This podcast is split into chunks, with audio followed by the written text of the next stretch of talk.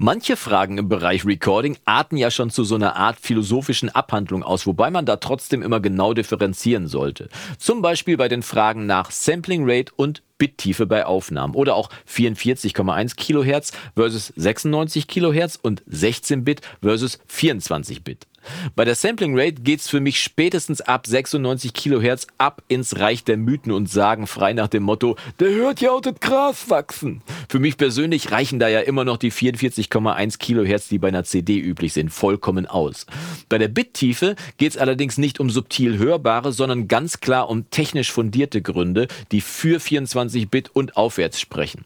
Warum das so ist, erfährst du in diesem Video und wenn du dich dafür interessierst, dann bist du hier wie immer genau richtig. Ich bin Jonas vom Recording Blog und los geht's mit dem Adventskalender. Präsentiert von Monkey Banana, Storia Mastering, ghosthack.de Tag und schön, dass du wieder eingeschaltet hast zu einem weiteren Video im Recording-Blog und zum letzten Kläppchen im diesjährigen Adventskalender. Damit endet die Strecke von 24 täglichen Videos, aber der Adventskalender ist ja erst komplett, wenn wir das dazugehörige Gewinnspiel mit dem großen Livestream am 29.12. um 20.30 Uhr abschließen. Und dazu lade ich dich jetzt schon mal recht herzlich ein. Sei dabei, wenn wir im Kreis der Recording-Blog-Familie das Jahr beschließen, bei einem feinen Getränk deiner Wahl noch mal ein bisschen zurückschauen und natürlich die Gewinner Gewinner ermitteln und beschenken. Und auch wenn wir sowieso schon alle Gewinner sind, weil wir ja schließlich unsere Leidenschaft für das tollste Hobby der Welt teilen, werden wir im Livestream nochmal so eine Art Supergewinner küren und mit nachträglichen Weihnachtsgeschenken bedenken. Weihnachtsgeschenken bedenken, das reibt sich sogar. Kommen wir aber zum letzten Thema im Adventskalender 2021. Warum soll ich mit 24 Bit oder besser aufnehmen? Die Samplingrate gibt ja erstmal nur an, wie oft das Audiosignal pro Sekunde abgetastet wird. Also bei 44,1 Kilohertz sind das 44.100 Mal pro Sekunde. Die Bittiefe dagegen gibt dabei an, wie genau das Signal an jedem dieser einzelnen Samplingpunkte abgebildet wird. Eine Bittiefe von 16 Bit bietet dafür also 65.536 Stufen oder in dB umgerechnet 96 dB Dynamikumfang von der leisesten bis zur lautesten Stelle. Bei 24 Bit Aufnahmen bieten sich hier schon 16,7 Millionen Stufen an oder 144 dB Dynamikumfang von der leisesten bis zur lautesten Stelle. Auch wenn das erstmal in beiden Fällen nach großen Zahlen klingt, relativieren sich diese dann doch schnell in der Praxis. Denn bei jeder Aufnahme finden beim Sampling im Analog-Digital-Wandler auch Rundungsfehler statt. Das analoge Signal wird ja in Nullen und Einsen übertragen und das ist nie so richtig genau. Das heißt, diese Rundungsfehler passieren und die bezeichnet man dann als digitales Grundrauschen. Und dieses digitale Grundrauschen Rauschen ist mindestens auf dem geringsten Pegel zu finden, der mit der jeweiligen Bittiefe abgebildet werden kann. Also bei 16-Bit-Aufnahmen sind das dann minus 96 dB und für 24-Bit-Aufnahmen ist das dann bei minus 144 dB. Und auch wenn dieses digitale Grundrauschen in der Praxis wahrscheinlich je nach Wandler eher höher liegt, gehen wir jetzt einfach mal zum einfacheren Verständnis erstmal von diesen Grundwerten aus.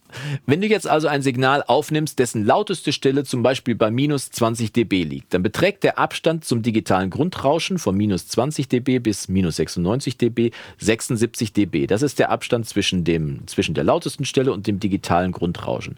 Bei 24-Bit-Aufnahmen ist dieser Abstand aber schon 124 dB, also deutlich größer und damit liegt das Grundrauschen auch deutlich niedriger.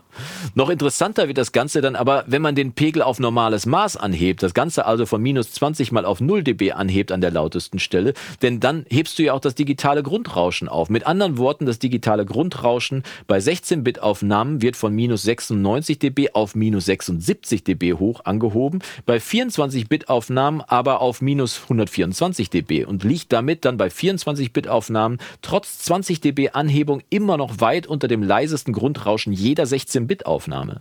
Und auch wenn das jetzt alles sehr theoretisch klingt, bleibt doch festzuhalten, dass man bei 24-Bit-Aufnahmen auch die leiseren Aufnahmen ohne Gefahr von erhöhtem Rauschen oder zumindest von äh, erhöhtem äh, digitalen Grundrauschen auf Normalmaß bringen kann was dann bei 16-Bit-Aufnahmen definitiv nicht so gut möglich ist. Also klarer Vorteil 24-Bit, auch wenn dadurch das Datenaufkommen natürlich um 50 Prozent höher ausfällt, prinzipbedingt. Moderne DAWs können übrigens auch auf höhere Auflösungen und Bittiefen eingestellt werden und rechnen intern sowieso schon mal mit 64-Bit und gerade deswegen sollte man eben die Auflösung bei der Aufnahme nicht zum Flaschenhals werden lassen.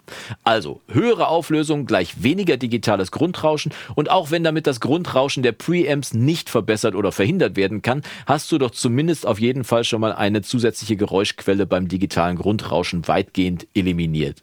Die technische Seite der Bittiefe ist damit also klar, aber schreib du doch mal unten in die Kommentare rein, mit welcher Sampling Rate du eigentlich in deinem Studio arbeitest und was das deinem Hörempfinden nach für Auswirkungen auf deinen Sound hat. Bist du wie ich immer noch bei 44,1 Kilohertz oder sagst du, hm, unter 96 Kilohertz mache ich den Rechner erst gar nicht an, fange ich erst gar nicht an aufzunehmen?